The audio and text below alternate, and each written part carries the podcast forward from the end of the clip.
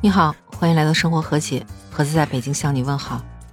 前阵子演员张嘉倪的老公出轨被狗仔拍到，我当时还曾经做过一期节目来聊这件事儿。出轨的消息爆出当天，张嘉倪就在她的官方微博上发了一条信息，只有六个字：爱得起，放得下。这两天网上有新闻爆出来，他们俩已经开始走离婚程序了。而他们俩之前的爱情有多甜蜜，他们俩的离婚程序就有多狗血。比如说财产分割的问题，张嘉倪是大概率的净身出户。如果运气不太好的话，还有可能把自己的财产分一部分给买超。原因是，虽然买超是个富二代，但是他大部分的财产都在父母名下，而且即使不是在父母名下的财产，也有可能是婚前财产。那抛开财产不说，咱们再看孩子的抚养权。他们俩结婚之后，张嘉倪生了两个非常可爱的小男孩。有知情人爆料说，虽然说买超的父母并不喜欢张嘉倪，但是非常喜欢他这两个孙子，可以说是疼爱有加。所以买超家为了能争夺到孩子的抚养权，请了业界最厉害的律师。而且据传言说，他们已经把孩子给藏起来了，不让张嘉倪找到。虽然这个消息到网上发布之后，张嘉倪工作室不久就在官方微博上发布了信息，说不要造谣，不要信谣，不要传谣，而且说张嘉倪正在剧组专心的拍摄。但是很多吃瓜网友对这个话题的议论依然是没有停止，有不少网友都感慨说：“男人爱你的时候有多宠你，不爱你的时候就有多绝情。”这种去母留子、净身出户的事情，实在是让人看不过眼，以至于有网友在评论区开玩笑说：“张嘉倪是不是应该找大 S 好好讨教一下经验？”同样是明星离婚，汪小菲和大 S 之间的恩怨已经在网上发酵了很长时间了，而他们俩离婚后的矛盾点也是集中在这两个方面：一个是财产的问题，一个是孩子的抚养权和探视权这个问题上。而汪小菲的妈妈张兰女士也不止一次在她直播中吐槽说，大 S 家不允许她去探望自己的孙子和孙女。明星家的是是非非，毕竟只是耳闻，咱们也只能属于吃瓜群众。清官尚且难断家务事，事情到底是谁对谁错，只有他们两方自己才最清楚。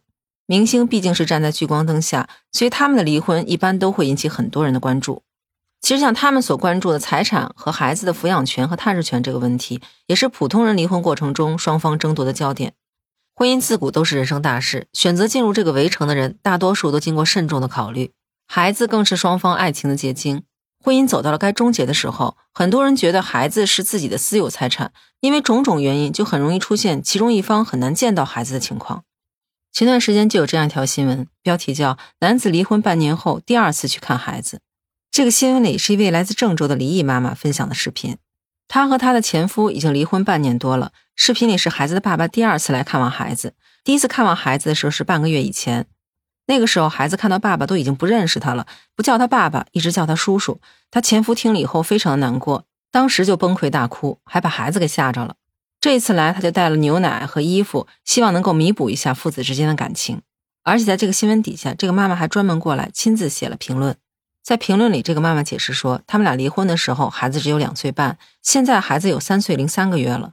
当时他们俩离婚的时候，也是闹得非常的不愉快。房子是女方婚前买的，没有钱，所以没有装修。他们一直住的是毛坯房。离婚之后，他就带着孩子一直住在这个房子里。当时离婚的时候，男方既没有给抚养费，也没有分财产。这个妈妈可以说当时是放弃了一切，只带走了孩子。她解释说，其实在这大半年的时间里，她也希望孩子能见到爸爸，给他打个电话。可是前夫把他所有的联系方式都拉黑了，所以他没有办法联系上他。他只好跟孩子解释说，爸爸一直在上班，非常的忙。本来以为双方可能就这样彻底断绝联系了，可是没想到离婚半年多的时间，他又突然间出现，想上门来看看孩子。结果一进门，孩子还不认识他。平心而论，我觉得这个妈妈真的是非常的不容易。虽然说仅仅是她的一面之词，但是从视频里可以看得出，他们确实是在一个毛坯房里生活着。而像这样离婚后，一方把另外一方的联系方式全部拉黑，所以孩子没有办法见到自己的父亲或者是母亲。这也只是其中一部分的情况，更多的是因为父母双方的矛盾一直在延续，或者是其中一方故意把孩子藏起来，不让对方找到，作为报复，才造成孩子没有办法见到父亲或者是母亲。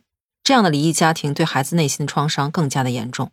这两天在网上就看到了一个非常心酸的视频，浙江杭州的一位女士在和丈夫离婚之后，有五年多没有见过自己的孩子，因为实在是太想念自己的儿子了，所以就加了他们班班主任的微信，希望能够通过视频见一下孩子。在新闻的视频中，这个妈妈对孩子说：“她没有跟她爸爸联系的原因是，他们一联系就会吵架。也是因为这个原因，她很少打电话，也很少能跟孩子通话。但是她对孩子说，妈妈非常的爱他，也不会把他忘了。当年他们俩离婚的时候，孩子只有七岁，现在五年过去了，孩子长大已经有十二岁了。母子俩重新以这种方式见面，双方都非常的激动，孩子不停的掉泪，妈妈也是泪如雨下。为了安慰难过的孩子，这位妈妈说：“不哭了，妈妈也不哭，我们都要坚强一点，好吗？虽然不在你身边，妈妈时刻都知道自己的儿子是很棒的，要好好学习，很快我们就能见面了。”这条新闻爆出来之后，一度冲上热搜，有很多网友在评论区留言，不少人非常同情这个孩子和他的妈妈。看到镜头前孩子那么委屈的在哭，很多人都觉得非常的心酸。父母感情破裂离婚，对孩子心理的伤害是无可挽回的。也有人很不理解，为什么这个妈妈五年多都没有去看孩子呢？还有另外一部分网友回复说，其实这样的现象还挺多的。有不少网友在评论区打出了自己或者是亲朋好友的一些故事。有个来自河北的网友就说，他有个同学离婚了，女方两年都不让看孩子，官司是打赢了，但是就是不让看，结果男方不得已只好上诉。但是更多人举出的例子是在离婚之后，妈妈见不到孩子。比如说，有个来自陕西的网友就提到，他的大姑姐第一段婚姻是被他的公公婆婆给搅黄的。之后，这前公公婆婆还不允许他去看孩子。如果他想看的话，这老两口就以死相逼。不仅如此，还天天跟孩子说他妈妈特别的坏，不要他了，导致这个孩子不到万不得已需要他妈妈帮助的时候，一般都不愿意去见他妈妈。您看，是不是觉得普通人的生活中离婚这件事看起来更加的心酸？以处理婚姻家庭纠纷闻名的张晶律师团队曾经做过这样一个统计。在已经被记录的这些案件里，大约每年有八万多个孩子被抢夺和隐秘。而在这些隐秘案件中，寻求法律援助的女性占大多数，比例高达百分之六十三点一五。因为在一般情况下，法院在判决抚养权归属的时候，最主要需要考虑的因素就是孩子形成稳定的生活环境，这样就会使抢夺隐秘孩子的那一方在抚养权的判决上处于非常有利的地位。而因为处于相对弱势的一方，所以有些妈妈就不得不和孩子骨肉分离。也就是因为这样庞大的一个群体，所以在二零一九年的时候就出现了一个团体，叫做“子嗣代妈妈”。我不知道您是不是曾经听说过这样一个名词？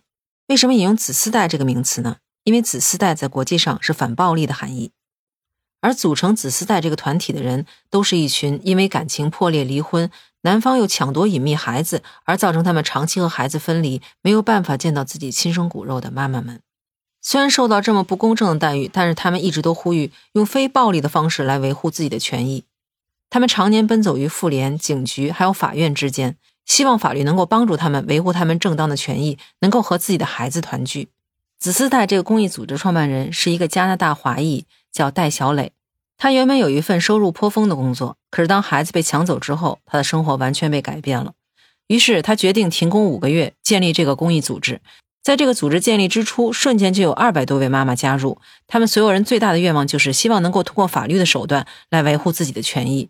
而在他们这个组织里，经常流行这么一句话：“小孩子不是物品，强制执行不了。”因为即使是法院把抚养权判给了这些妈妈，也依然存在着前夫把孩子秘密的藏起来这种情况。还有的甚至说根本就没有离婚，就把孩子藏起来，不让妈妈看到他。